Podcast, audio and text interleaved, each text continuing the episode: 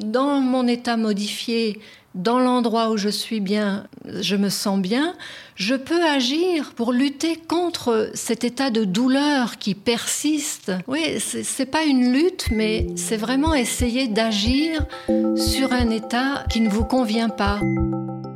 On a tendance à l'imaginer un peu linéaire. On naît, on vit, on meurt. Mais dans ce grand intervalle qu'on appelle la vie, le chemin n'a rien de rectiligne. On aime, on pleure, on trébuche, on se relève, on bifurque, on affronte, on rit, on apprend.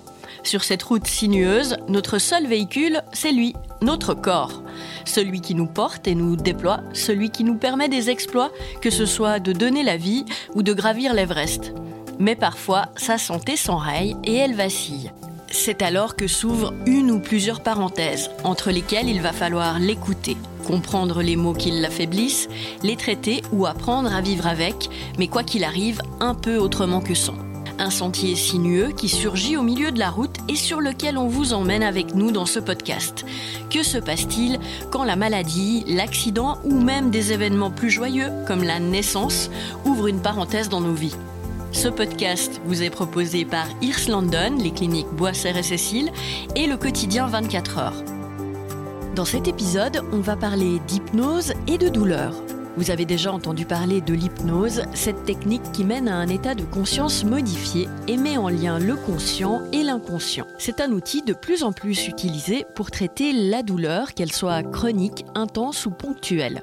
Son usage thérapeutique permet d'aider à contrôler l'intensité de la douleur et les émotions qui l'accompagnent. Jocelyne en a fait l'expérience. En 2009, elle se fait opérer d'une arthrose du pouce, une opération relativement banale mais qui est suivie de complications inattendue et rare. Jocelyne développe un syndrome douloureux régional complexe, une maladie nerveuse.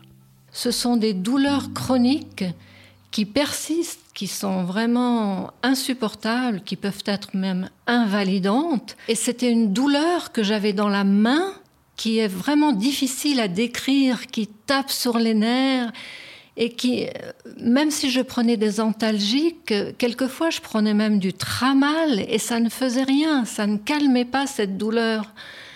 Dès que je suis arrivée en salle de réveil, il paraît que je hurlais de douleur. Les douleurs sont arrivées tout de suite. J'ai pris un traitement et puis les douleurs ont bien diminué, diminué, diminué au fil des années, mais ça m'a duré une dizaine d'années. Mais la douleur, au juste, c'est quoi? Le docteur Marc-Étienne Cortési est anesthésiste et spécialiste de la douleur à la clinique Boisser.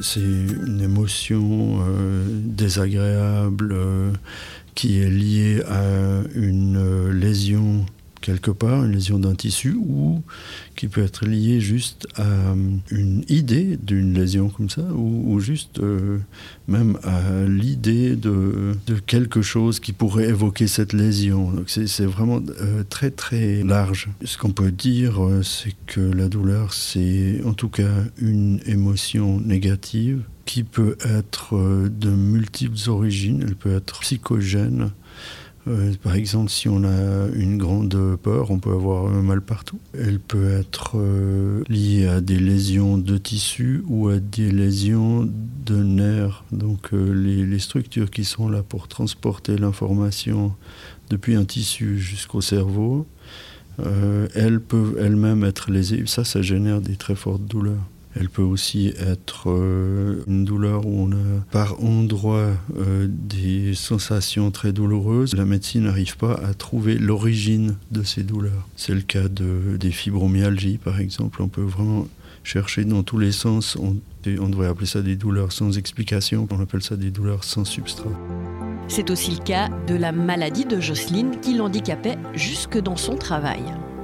Je fais un métier où j'utilisais beaucoup mes mains puisque je travaillais au bloc opératoire avec les instruments.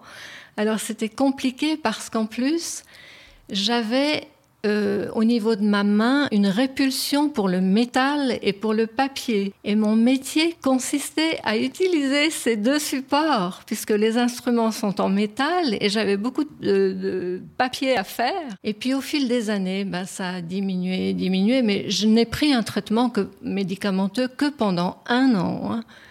Et puis après, ben, voilà, j'ai supporté tant bien que mal. La douleur, sa perception, son acceptation repose aussi sur tout un ensemble de facteurs extérieurs. La personnalité qui reçoit par exemple une lésion, cette personne, elle, va elle a une histoire, elle a une façon de se représenter ce que c'est qu'une lésion. Et puis ça, ça va euh, évidemment planter le décor pour euh, une douleur qui peut être euh, minime ou nulle ou gigantesque. Alors là-dedans, il y a aussi la culture de la personne et puis il y a son entourage, c'est-à-dire que si un tout petit enfant tombe, la première chose qu'il fait, c'est de regarder sa mère. Et puis suivant la réaction de sa mère, il va juste se relever et puis remettre les mains dans les poches ou, se mettre à hurler. Donc euh, l'environnement euh, joue aussi un rôle dans la façon dont va être ressentie la première douleur. Dans les douleurs euh, chroniques, les patients vont avoir toute une forme d'adaptation à leur douleur comment on s'adapte à tout. Hein. On peut s'adapter à vivre à l'étranger ou, on s'adapte à un deuil. Eh ben, on s'adapte aussi à la douleur et puis on, change petit à petit son mode de fonctionnement. La douleur devient presque un mode de vie pour euh, les patients douloureux chroniques au point que on se demande si on pourrait l'enlever. Il euh, y, y, a plein de choses qui sont désagréables dont on n'arrive plus à se passer en fait parce qu'elles ont pris de la place, on s'est adapté. Donc l'environnement joue aussi un rôle dans cette évolution de la douleur. Après sept ans d'errance médicale, de traitement antalgique aux effets secondaires lourds et de thérapie alternative, Jocelyne entend parler de l'hypnose. Je vous propose de fermer les yeux et de prendre une profonde inspiration, de garder l'air et puis de laisser l'air sortir tout doucement en vous concentrant sur ce qui se passe dans votre dos. Lorsque je suis arrivée chez le thérapeute, moi j'ai décidé de me mettre allongée sur un lit parce que j'étais plus à l'aise qu'être assise sur une chaise. Et le thérapeute commence à essayer de vous, de vous aider à vous projeter dans un endroit où vous vous sentez bien laisser votre esprit voyager comme il l'entend. Par exemple, dans un endroit que vous aimez, pour vous sentir complètement en sécurité. Moi, je me projetais à la montagne parce que j'aime beaucoup la montagne. J'ai pris beaucoup de plaisir à faire des promenades en montagne. Et j'ai vraiment un endroit où je me sens super bien, où je vais régulièrement. Et là, je, n'ai pas mal et je suis bien avec la nature, les sapins, le bruit du torrent qui coule. C'est vraiment formidable. Il faut se sentir dans un lieu en sécurité. Alors une fois que je suis dans cette euh, atmosphère agréable, je peux agir sur l'état qui ne me convient pas forcément. Si je suis dans un état douloureux, étant donné que dans mon état modifié, dans l'endroit où je suis bien, je me sens bien, je peux agir pour lutter contre cet état de douleur qui persiste. Oui, c'est pas une lutte, mais c'est vraiment essayer d'agir sur un état qui ne vous convient pas. On essaye d'agir pour modifier cet état qui vous maintient dans la douleur. Il y a des façons d'aider la personne à entrer dans cet état. Il y a la confusion. Quand on est brusquement perplexe, on n'est plus dans un état où on observe tout ce qui se passe autour. On est en train de, fonctionner vraiment à l'intérieur. Il y a euh, la lassitude. Quand on est dans un cours euh, qui est un petit peu euh, monotone, on commence à fonctionner dans un autre, mode. Il y, a, plusieurs comme ça, façons d'entrer dans, cet état.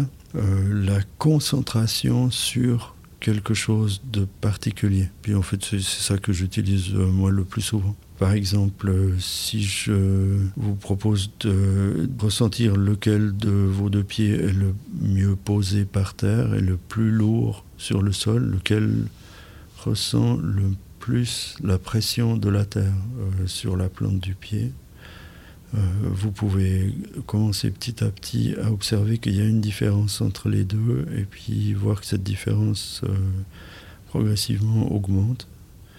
Que plus vous l'observez, plus elle se marque et puis que voilà, puis c'est une façon d'entrer là-dedans.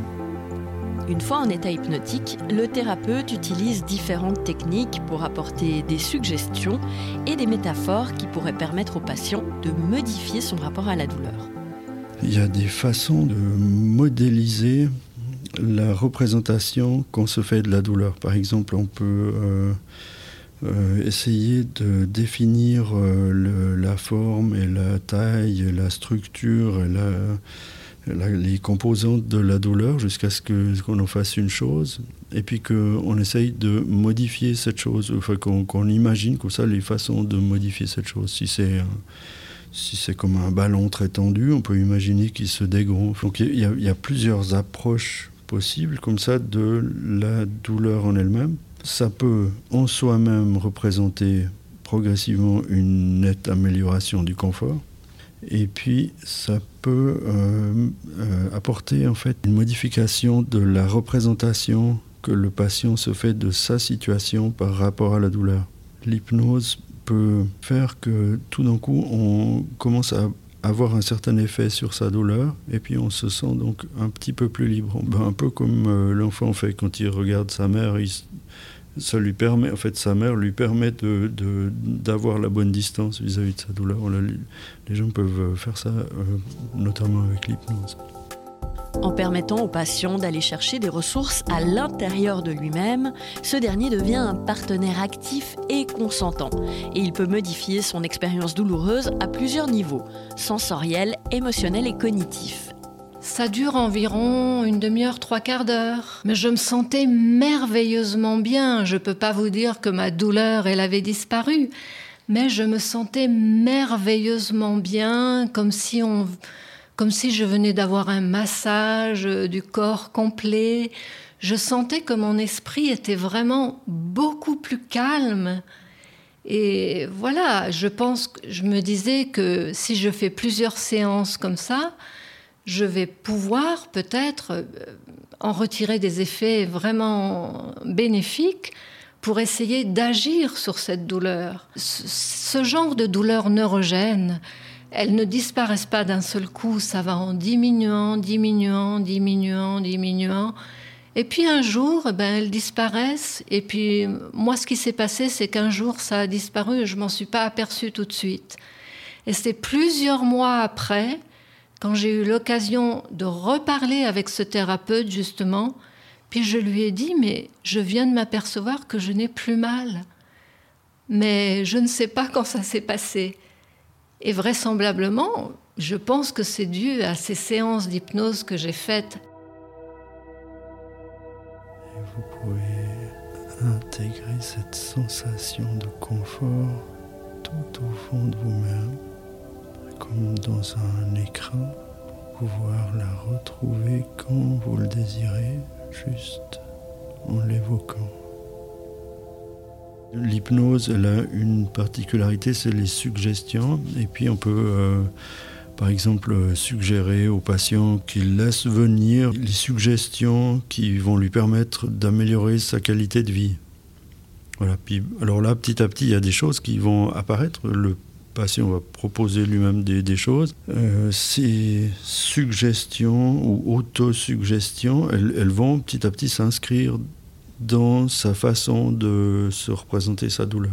On peut après faire des ancrages, par exemple, c'est-à-dire euh, proposer au patient d'installer une de ses suggestions quelque part euh, dans son corps, et puis qu'il lui suffise après de repenser à cette région de son corps pour sentir la nette amélioration de confort. Comme euh, disait une, euh, une, patiente que j'ai eue il y, a, longtemps, elle était religieuse, elle faisait du recueillement dans la rue. Je lui demandais comment elle faisait pour pouvoir se recueillir euh, alors que juste à côté il y a peut-être une dame qui se fait voler son sac, il y a un accident de bagnole, il y a un gamin qui crie.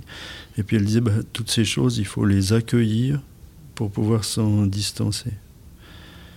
Et puis je pense que ça, euh, c'est vraiment un modèle intéressant pour la douleur chronique, c'est-à-dire il faut accepter qu'effectivement elles sont là, pour pouvoir euh, petit à petit euh, retrouver la bonne distance avec elle. L'hypnose, comme c'est quelque chose d'actif en fait, c'est-à-dire c'est le patient qui se met dans cet état avec quelqu'un qui l'aide, mais c'est le patient qui lui-même fait que pendant un moment, il arrive à être plus confortable.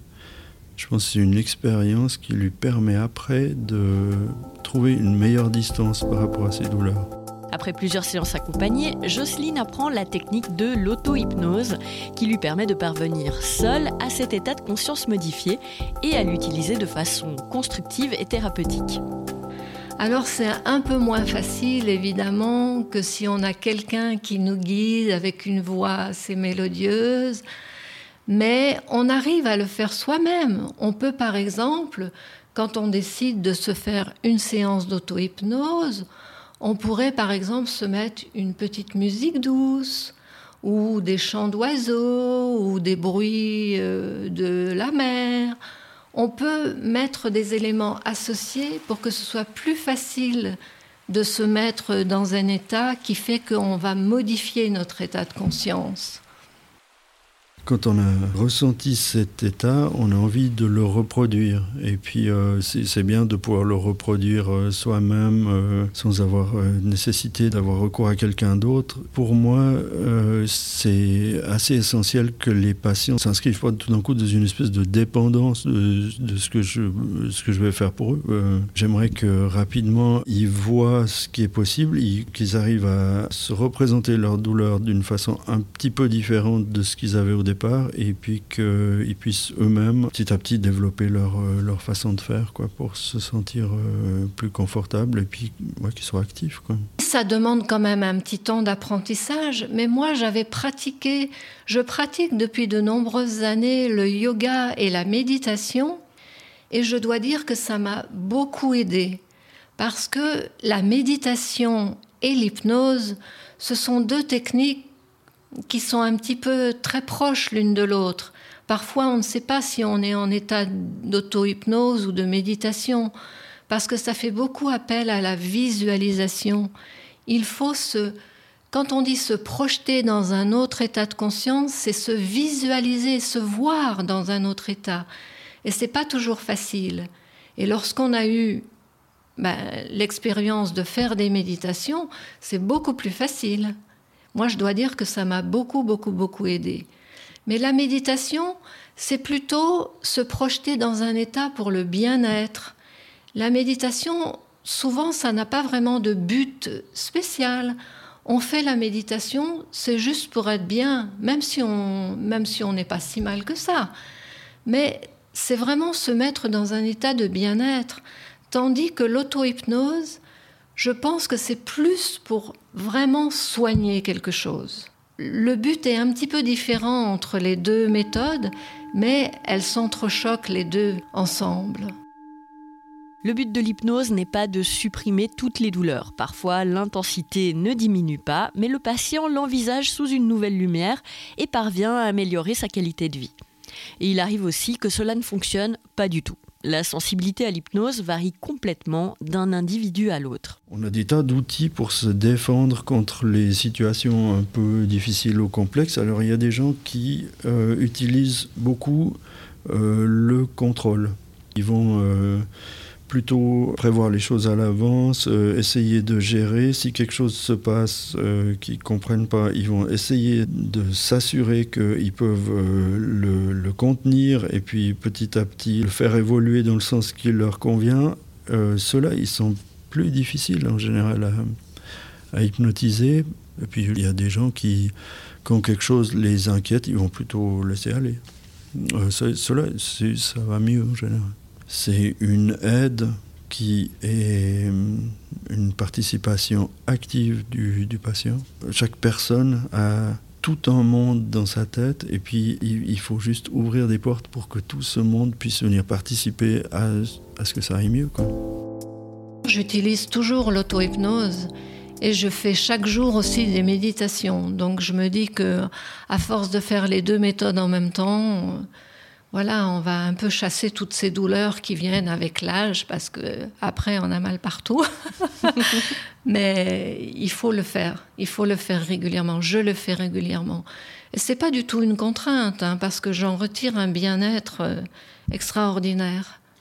C'est pas une chose de prendre des médicaments avec les effets secondaires. Euh, si on peut avoir des méthodes naturelles que l'on peut faire soi-même dans n'importe quel endroit, parce que bon, bien sûr, tout le monde n'est pas capable de faire de l'hypnose dans un train ou dans un bus, mais si on veut par là, ce serait fort possible. Mais c'est un moyen qu'on peut faire n'importe où, à n'importe quel moment, et même tout seul. Donc c'est vraiment, moi je considère que pour l'instant, c'est l'un des meilleurs moyens que j'ai découvert. Recommencer à bouger, bouger les mains, les pieds, ouvrir les yeux, reprendre complètement contact avec ici et maintenant, et puis vous retrouver complètement là. Ça va? Merci d'avoir écouté cet épisode d'Entre parenthèses. Vous trouverez des ressources sur l'hypnose et la douleur en lien dans le descriptif de cet épisode. Et si vous avez aimé, n'oubliez pas de mettre des étoiles et un commentaire pour donner de la visibilité à ce nouveau podcast. Et surtout, parlez-en autour de vous. Et nous, on se retrouve dans un mois.